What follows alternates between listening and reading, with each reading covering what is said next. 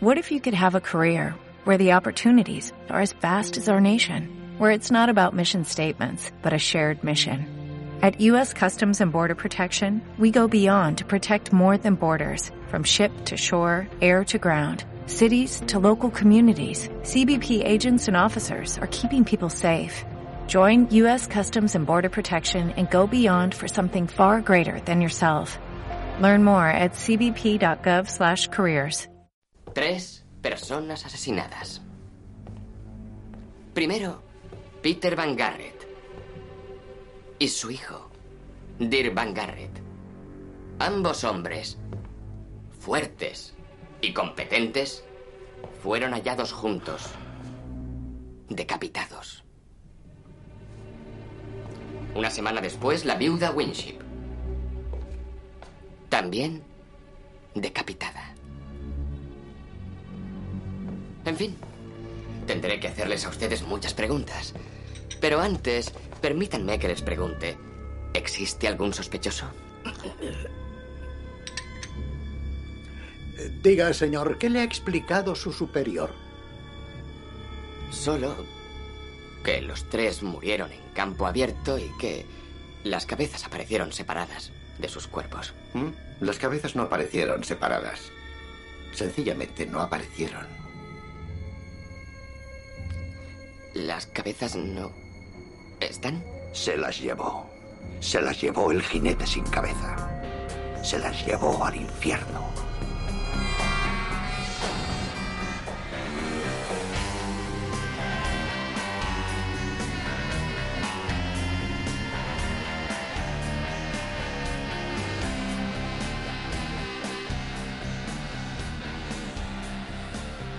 Bienvenidos una vez más a No Ficción.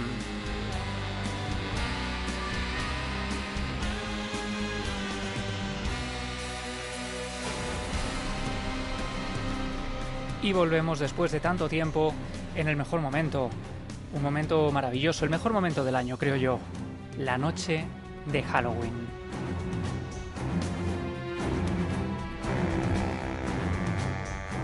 Las tiendas se llenan de calabazas, de disfraces, de esqueletos, de figuras típicas para decorar la casa en esta noche en la que esos dos universos, esos dos mundos imposibles se tocan, el mundo de los vivos y el mundo de los muertos.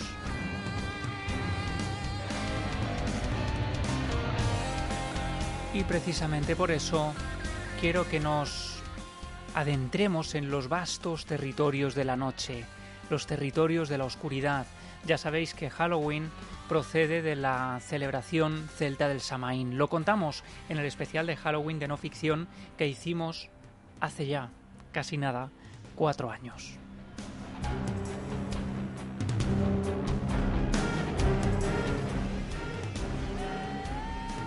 Y quiero que nos sumerjamos en los orígenes de un elemento muy particular que nos hará viajar en busca de siniestros personajes con los que sería mejor no toparse al caer la noche.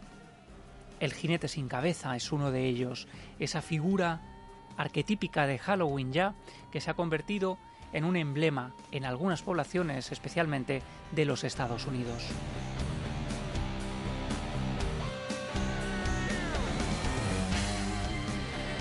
Y vinculado a todo ello se encuentra la calabaza. La calabaza que ha sustituido en el fondo a la cabeza de los decapitados y que mm, precisamente por eso ha cobrado especial fuerza esta figura en estas noches, la noche del 31 de octubre.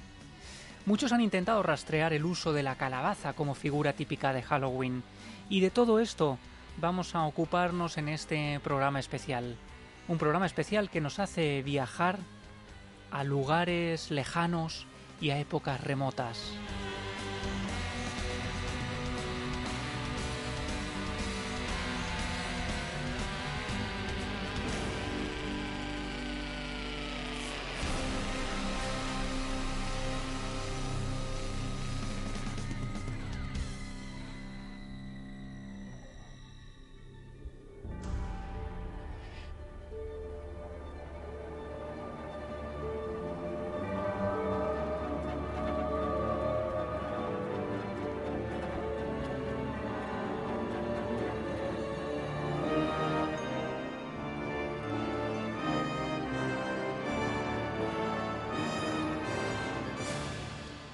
En 1999, el director Tim Burton nos regalaba una obra maravillosa sobre la que va a pivotar este especial de no ficción Noche de Halloween.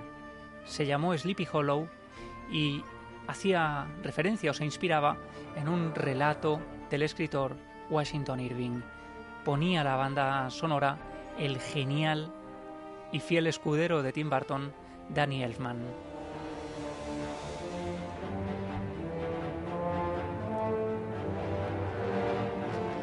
En aquella película, el jinete, en varias escenas, ese jinete fantasmal que atemoriza a una población rural de los Estados Unidos, lleva bajo su brazo una calabaza, una calabaza típica de Halloween, con una linterna o con una luminaria, con un farol, con una vela en su interior, que llega a lanzar contra el aterrorizado protagonista Ichabod Crane.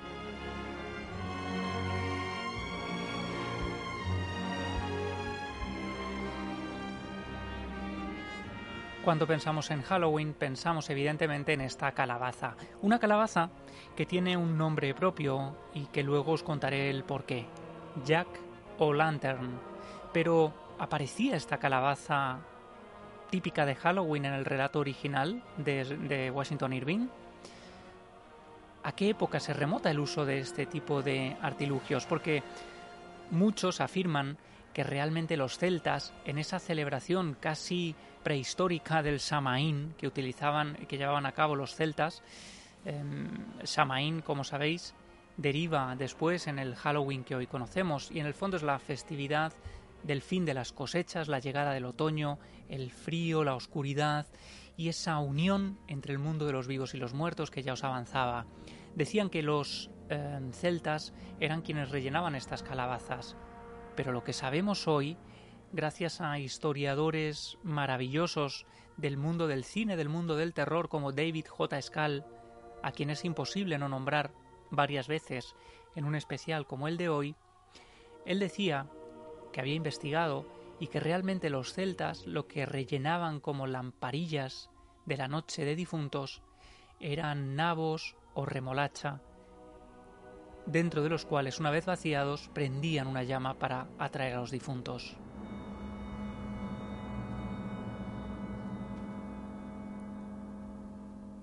Realmente, según nos cuenta David Scal, la primera vez que aparece una de estas calabazas vaciadas y dibujadas en ellas un rostro o unos ojos muy básicos junto a una boca, es en el año 1863. Apuntad esta fecha.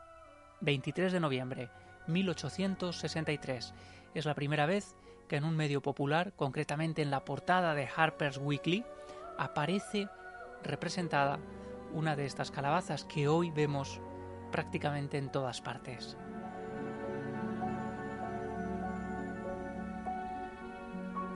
Lo que sucede es que en esa ocasión no se vinculaba todavía con Halloween, sino con la fiesta de acción de gracias. Dice Scal que la calabaza es un producto típico de los Estados Unidos y a diferencia de los nabos era muy fácil de poder vaciar y tallar. Y el primer uso con fines fantasmagóricos de este producto típico de Halloween es precisamente en una obra llamada Sleepy Hollow. Washington Irving, 1819. Aquel jinete era un mercenario germano. Llegó aquí por orden de una princesa germana para mantener a los americanos bajo el yugo inglés, pero no era como sus compatriotas que venían por dinero. El jinete venía por amor a la carnicería. Allí donde se libraba una batalla, allí aparecía él. Montaba un gigantesco corcel negro llamado Temerario Aquel infame gustaba de irrumpir a caballo en el fragor de la batalla cortando cabezas al galope. Se había afilado los dientes dándoles una forma puntiaguda para realzar la ferocidad de su aspecto.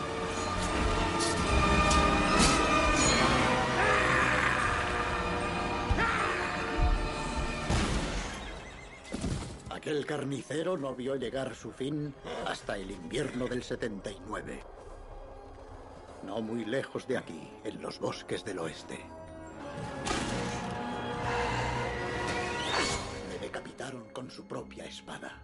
Incluso hoy esos bosques son un lugar embrujado donde no se aventuran ni los más valerosos. Todo lo que se plantó aquel día era semilla del mal. Y así ha sido durante 20 años. Pero el germano ha despertado, va desbocado cortando las cabezas que encuentra a su paso.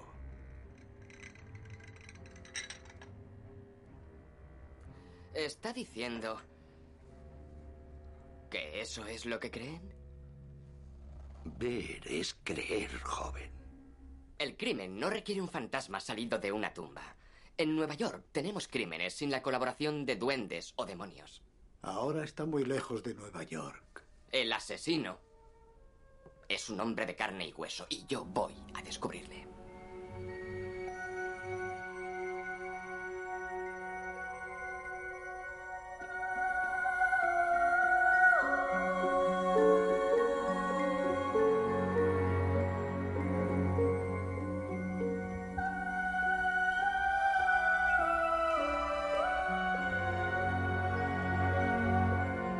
En lo más profundo de una de las inmensas ensenadas de playas que el Hudson acaricia en sus orillas orientales, se produce un enorme ensanchamiento al que los viejos marinos holandeses llamaron en tiempos Tapancí. Para navegarlo, recogían las velas prudentemente mientras invocaban a San Nicolás.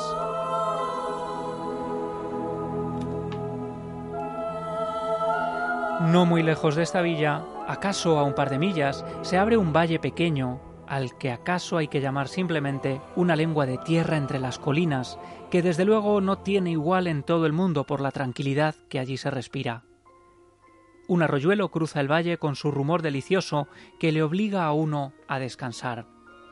Este lugar, desde tiempos remotos, desde que se asentaron aquí los primeros colonos holandeses, se conoce como Sleepy Hollow.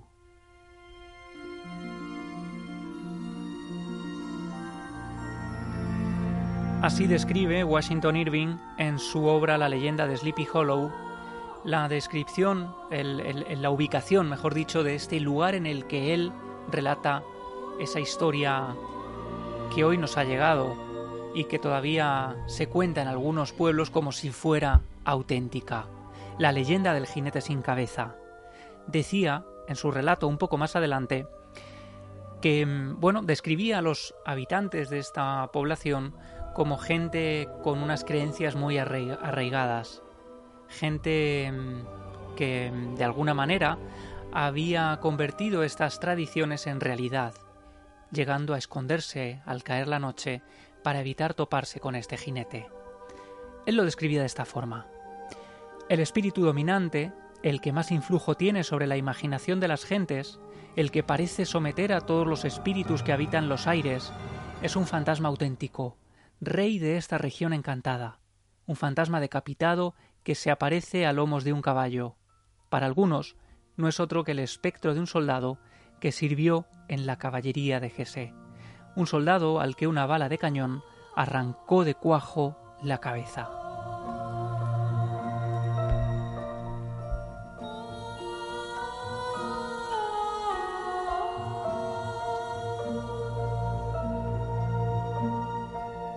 Washington Irving había sido autor de importantes crónicas de la expansión holandesa en Nueva York y en Nueva Inglaterra, que comprende los estados de Maine, Vermont, New Hampshire, Massachusetts, Rhode Island y Connecticut, lugares, por cierto, vinculados al misterio. No por casualidad, esta Nueva Inglaterra ha sido ubicación habitual de multitud de relatos de Stephen King. Y precisamente el relato del jinete sin cabeza está redactado prácticamente como si fuera una crónica, una crónica auténtica. Eso dio lugar a que muchos la tomaran por cierta. No por casualidad, además, el autor, de manera magistral, incluye en este relato algunos eh, episodios que sucedieron realmente. El jinete al que le vuelan la cabeza podría haber existido, en el año 1776, un 28 de octubre, las tropas de George Washington se vieron acorraladas por las tropas británicas en la aldea de White Plains. estos soldados sajones, que componían un ejército de unos 30.000 jinetes, tenían fama de ser realmente salvajes y despiadados. Y allí en White Plains se produce una de las batallas más sangrientas, que termina con la muerte de cientos de soldados. Entre ellos, un alemán, cuya cabeza voló por los aires debido al impacto de una bala de cañón.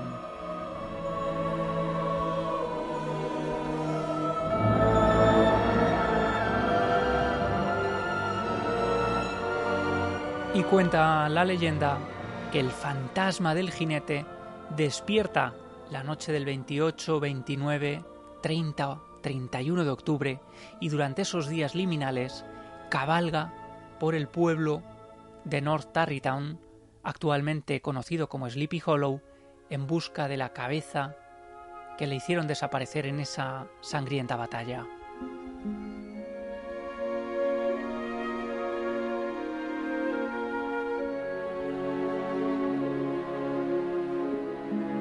Según varios historiadores, la población de Sleepy Hollow, que no existía con ese nombre, Sleepy Hollow, el lugar somnoliento, un lugar de ensueños o de ensoñaciones, donde según el autor los em, habitantes vivían prácticamente ensoñados, ¿no? Y tenían este tipo de visiones y hacían pervivir estas leyendas. En el fondo esta es una manera realmente de hacer chocar los dos mundos, el mundo de la gran ciudad y el mundo de, las, de los bosques, el mundo rural, donde las creencias de este tipo solo allí podrían vivir con toda normalidad. El pueblo pudo llamarse North Terrytown, el pueblo auténtico donde eh, Washington Irving se inspiró para escribir esta obra maestra. Pero en 1996, North Terrytown cambia su nombre por Sleepy Hollow para homenajear a la obra que los hizo famosos.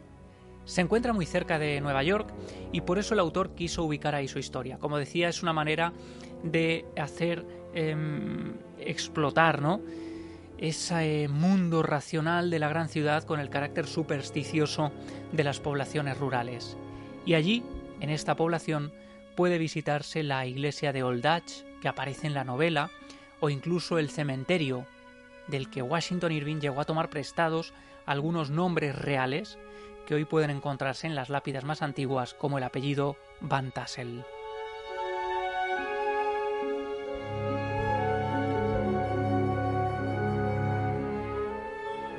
En ese mismo cementerio, por cierto, yace hoy enterrado el cuerpo, con cabeza, que sepamos, del autor de Washington Irving.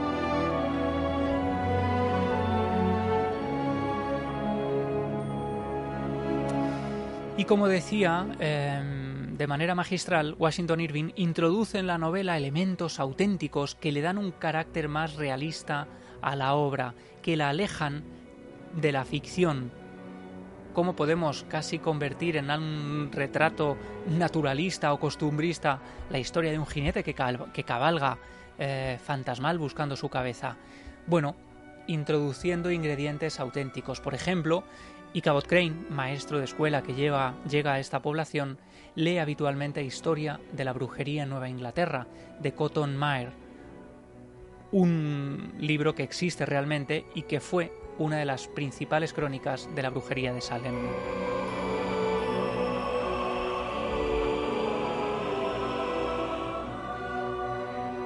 Y es que poca gente sabe, también, que esta historia fue creciendo con el tiempo, fue readaptándose como hacen las grandes leyendas.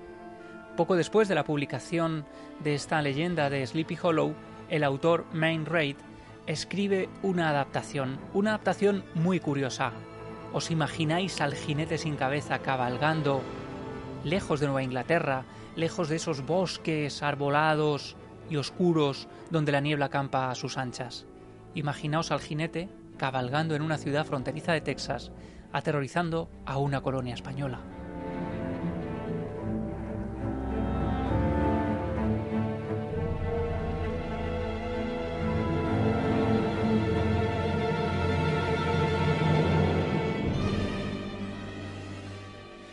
Y es que muchos historiadores han intentado rastrear el origen real de la leyenda en que pudo basarse Washington Irving. Evidentemente, esa batalla real de White Plains es una de ellas. Pero ¿de dónde procede esa figura que tiene tanta fuerza del hombre sin cabeza que cabalga buscando su testa? Hay quien habla de tradiciones medievales, textos y crónicas antiguas que hablan de descabezadas, que subían a su carruaje a los viajeros de la noche, a los que osaban atravesar esos terrenos que pertenecían única y exclusivamente a los seres del más allá.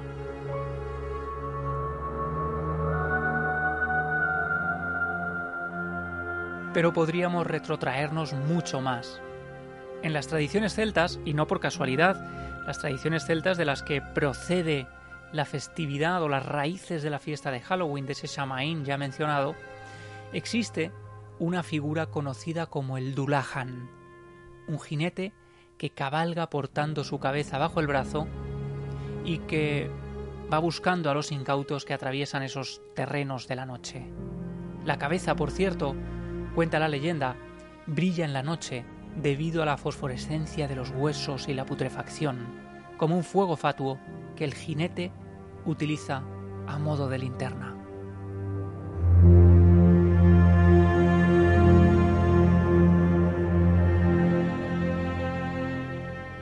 Las pobres gentes que tenían la escasa suerte de encontrarse con esta figura afirmaban que había algo aún más inquietante que encontrarse con un hombre sin cabeza a los lomos de un enorme corcel negro.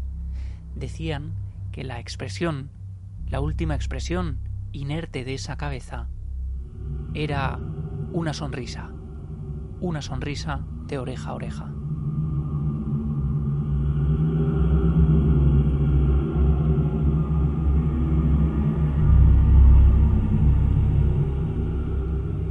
Cientos de kilómetros más allá, en tierras de Escocia, existe un ser similar, conocido como el Ewen, un decapitado en este caso durante la batalla de Glen Glencairn en la isla de Mull. En este caso hay una pequeña diferencia. No solo el jinete cabalga sin cabeza, también lo hace su caballo, ambos sin cabeza como dos endemoniados en busca de su próxima presa. Y en la mitología germánica fueron los hermanos Grimm los primeros en recoger un cuento similar. Ellos mismos creyeron ver a un jinete sin cabeza cabalgando por los caminos a las afueras de Sajonia. Y así, en uno de sus relatos, ubicado en Dresde, cuentan la historia de una mujer que se topa con una misma figura. Esa visión les, les obsesionó de tal manera que en un segundo cuento llegan a relatar un encuentro similar, en este caso en Brunswick. El jinete es llamado aquí el cazador salvaje, que hace soplar un cuerno para advertir a los cazadores de que no salgan al bosque en las noches sucesivas, casi como si se tratara de una premonición. Un aviso, al menos él tenía la decencia de advertir de su salida, de su próxima salida. Si a pesar de escuchar el cuerno alguien decidía salir en la noche, éste solo podía correr una, un destino, acabar ensartado en la enorme espada del jinete.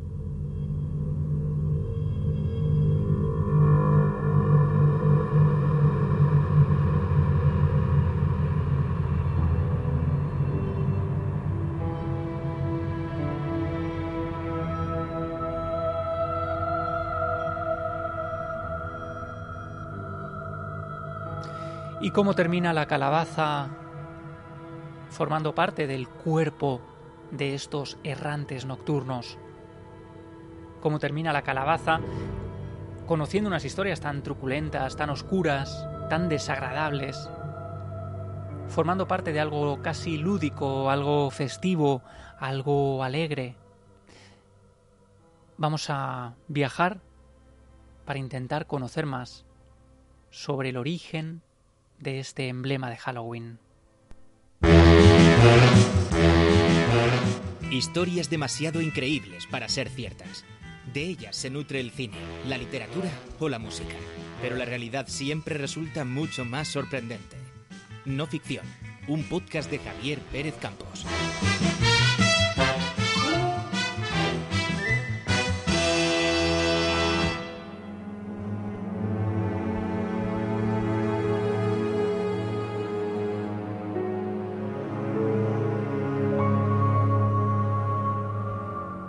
La festividad de Halloween experimentó un crecimiento exponencial en Estados Unidos, especialmente a partir del siglo XX.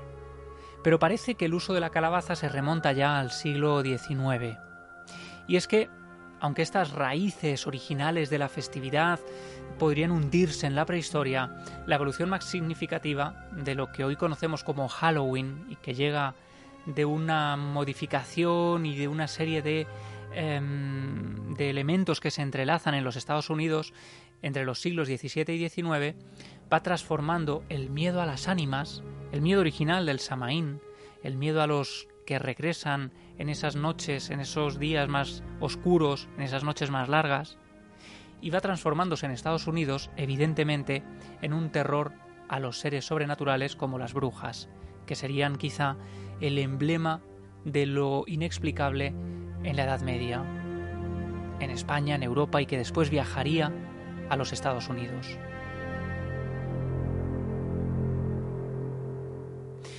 En el relato de Washington Irving, el jinete termina tirando su propia cabeza al pobre desalmado que se ha encontrado con él.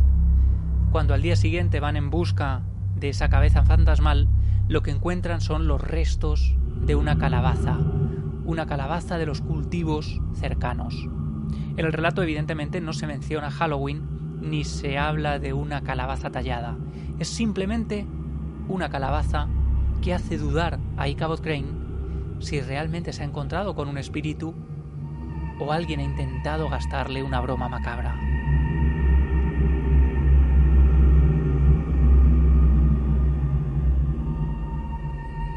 Pero es precisamente en un relato de 1949 cuando de manera muy inteligente deciden superponer la calabaza de Halloween en la figura del jinete sin cabeza. Realmente, cuenta David Scal, este es un detalle anacrónico, porque en 1819 los colonos holandeses, asentados a orillas del Hudson, no celebraban esta festividad. Pero, de manera inteligente, allí colocan esta calabaza de Halloween y se convierte en un auténtico icono. Escuchamos un momento, un fragmento de esa película de 1949. Cuando la noche cae es Halloween, monstruos diabólicos van a venir.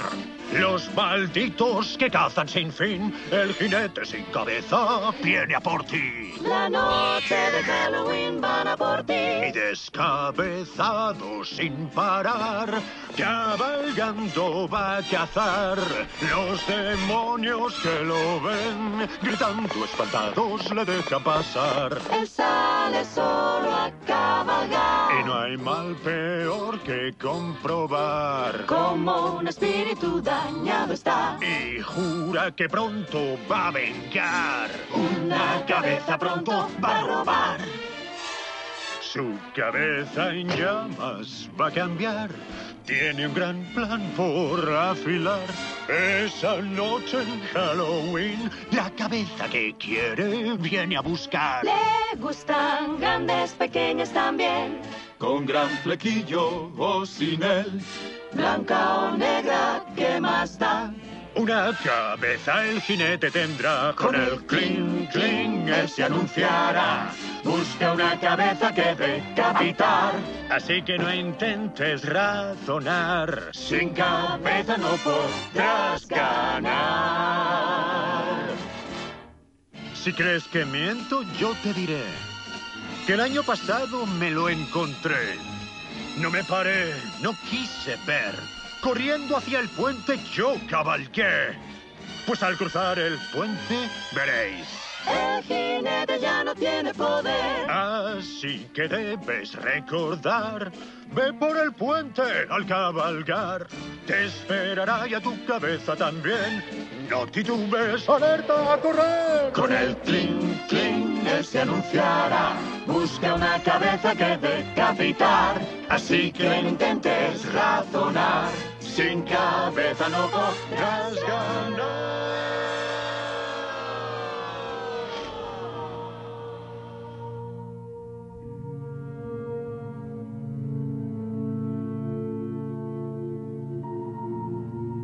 De manera magistral se relataba a los niños la clásica leyenda de Washington Irving.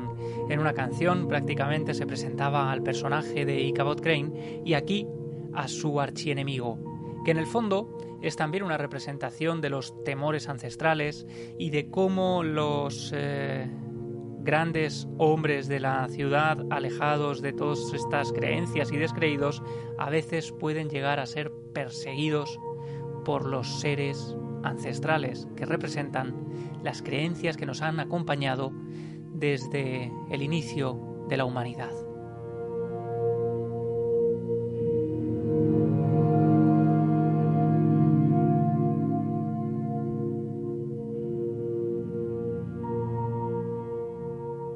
Interesante, en este caso, es darse cuenta de cómo, especialmente a principios del siglo XX, la festividad de Halloween va modificándose y va asentándose en lo que hoy conocemos. Ya vemos cómo el uso de las eh, calabazas que decoramos, que vaciamos, que representamos esos ojos, esa boca, ha ido cambiando, modificándose, evolucionando y finalmente asentándose y convirtiéndose en uno de esos emblemas que hoy vemos en estos días en cualquier supermercado, y lo mismo sucede con el truco trato.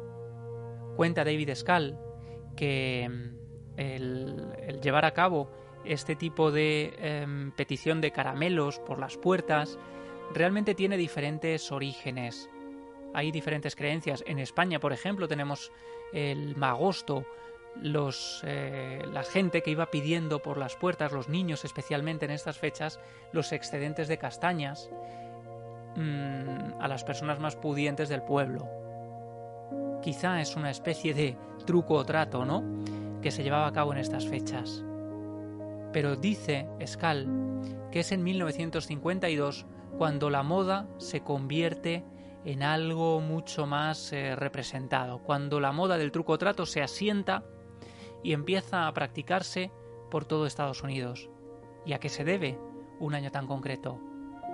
A la representación, dice él, al estreno de un corto llamado Truco Trato, protagonizado por el pato Donald y sus tres sobrinos, en ese episodio musical que influye de manera decisiva, cuenta David Scal, en esa tradición de salir a buscar caramelos a partir de la posguerra. Golosino jugarreta. Ah, para aquí y para aquí y para aquí. Un bombón me darás o algo raro pasará. En Halloween te hechizaré. Tu casa transformaré, tu casa transformaré, tu casa transformaré. Por aquí, por allá, un fantasma cantará y sin cesar la verja saltará. Yo no sé hacer. Un bombón, un bombón me darás, me darás. Ya te puedes preparar si no te puedes asustar, pues tu timbre sonará, cien mil fantasmas llegarán. Te puedes aterrar.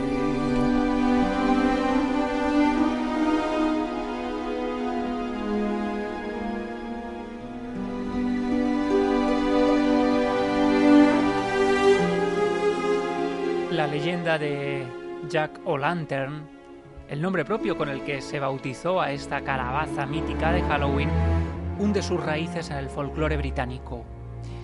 Realmente Jack, según la leyenda, era un embaucador que ofendió a Dios con sus maldades y triquiñuelas. Como era incapaz de llevar a cabo el bien, finalmente terminó incluso ofendiendo al diablo, y cuenta la leyenda que al morir se le negó la entrada en el cielo, pero también en el infierno. Apiadándose de él como si fuera un pobre diablo, el propio Satanás decidió lanzarle un carbón encendido. Jack, que estuvo a punto de cogerlo con sus manos, sabiendo que podía quemarse, utiliza un nabo hueco para hacerse con ese carbón lanzado desde las llamas del mismísimo infierno.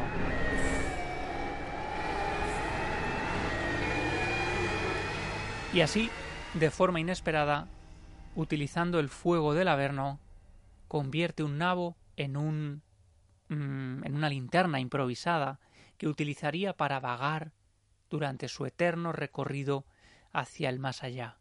Y su broma eterna, según contaba la leyenda, constaba en o consistía en atraer con esta luz de un farol a los incautos que caminaban en la noche.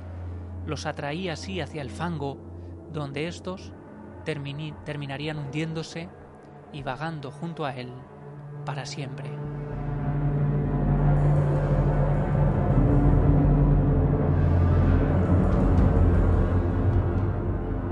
Según muchos antropólogos, esta leyenda nacería para intentar explicar las misteriosas luminarias que muchos ingleses veían en zonas pantanosas y que después terminaríamos intentando explicar con el término ambiguo y un poco polémico del fuego fatuo.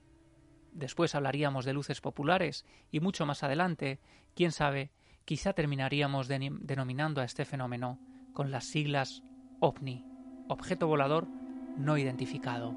Pero Jack O'Lantern, con su cabeza de calabaza, terminaría vagando para siempre por los yermos territorios de las noches cercanas al 31 de octubre.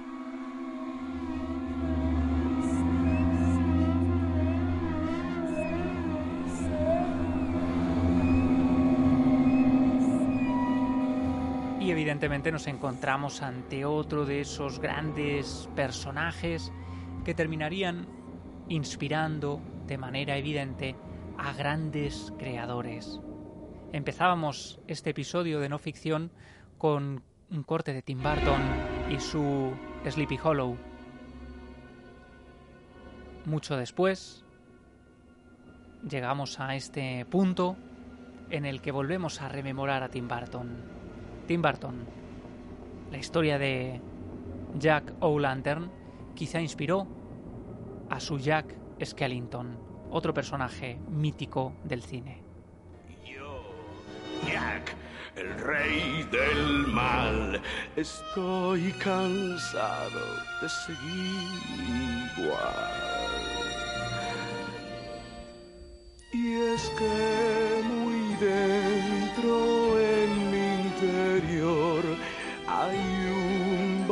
vacío aterrador. Qué sensación en mi corazón surgió inesperada y veloz.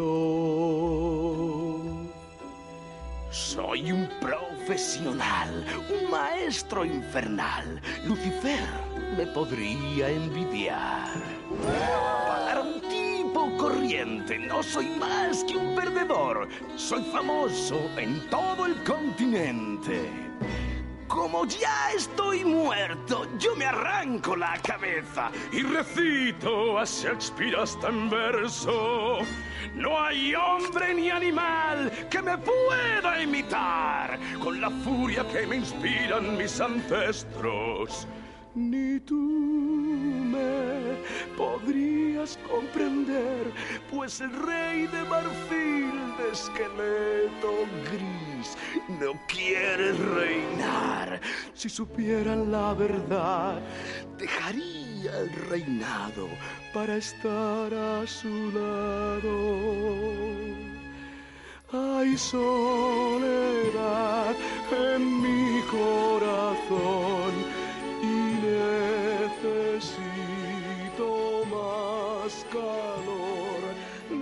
La fama no me ayudará, mis lágrimas vacías. It's now the man, It's now the Monster Man, the monster mash. and it's a graveyard It's smash. now the mash, It's caught on in a flash. it's now the mash. It's now the Monster Mash. No ficción.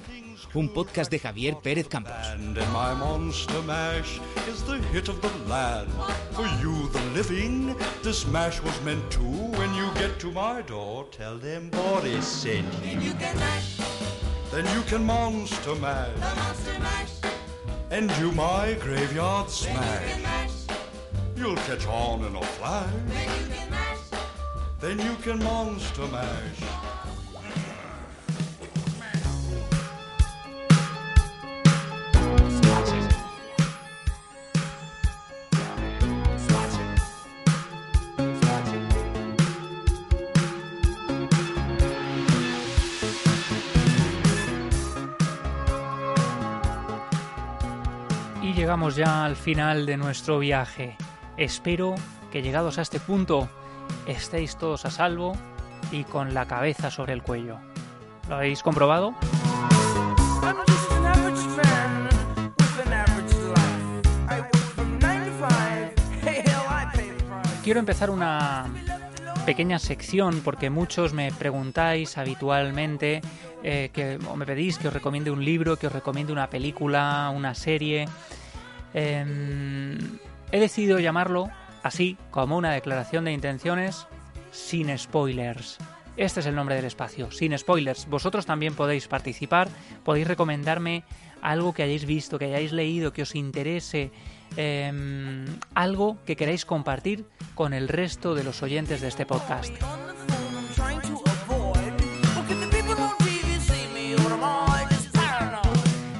Y precisamente en este especial Halloween, en el que hemos eh, viajado por la realidad y la ficción de algunos eh, de los relatos quizá más eh, terroríficos, algunos hablan también de uno de los primeros relatos puramente estadounidense, la leyenda de Sleepy Hollow, quiero eh, recordaros o quiero mm, mm, recomendaros algo que he leído y que me encanta, que me ha encantado, algo que he comprado en estas fechas.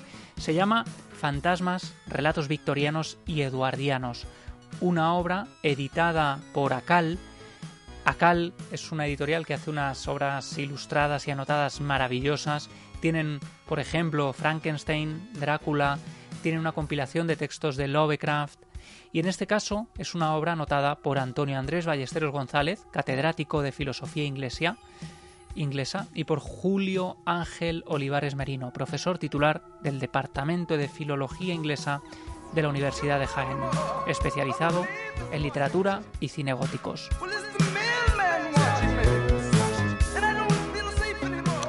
El libro recopila algunos de los grandes cuentos de terror del periodo victoriano, la época dorada de estos relatos, y los contextualiza en su época. Eso es lo interesante. Los textos podrían encontrarse en muchos otros, muchas otras fuentes, pero aquí aparecen contextualizados.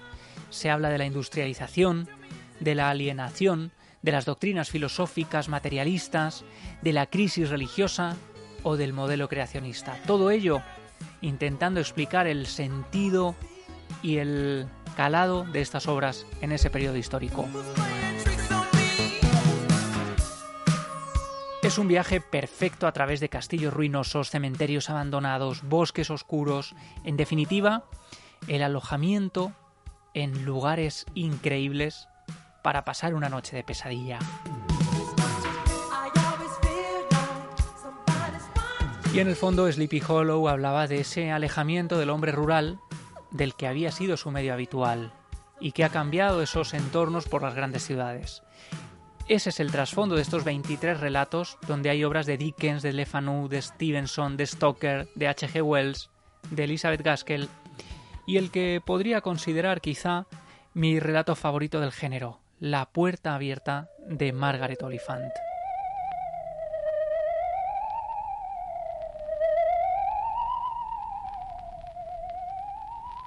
Además, aparecen decenas de notas a pie de página que aclaran términos, referencias históricas, referencias artísticas, referencias culturales y más de 200 ilustraciones al texto.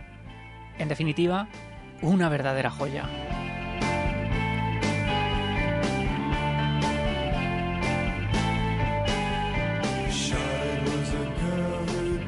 Espero que hayáis disfrutado de este repaso cultural legendario por las raíces no tan contadas, no tan habituales de Halloween, por ese Jack o' Lantern, por ese jinete sin cabeza y por esas representaciones artísticas, cinematográficas, que en el fondo son la base de lo que celebramos en estas fechas. Creo que es muy interesante comprobar cómo las cosas no tienen una única explicación ni una evolución lineal. A lo largo de los siglos hay muchos, muchos elementos que terminan conformando el extraño pastiche de lo que hoy conocemos. Cuando intentamos leer la historia de derecha a izquierda, todo parece tener una lógica asombrosa.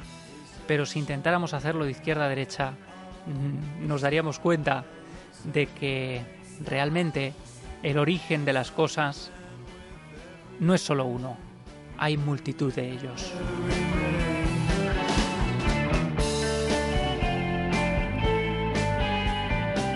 Gracias por estar ahí, espero que paséis una muy feliz noche y si alguien llama a la puerta y por casualidad no tiene cabeza, ni se os ocurra dejarlo pasar. Un gran abrazo.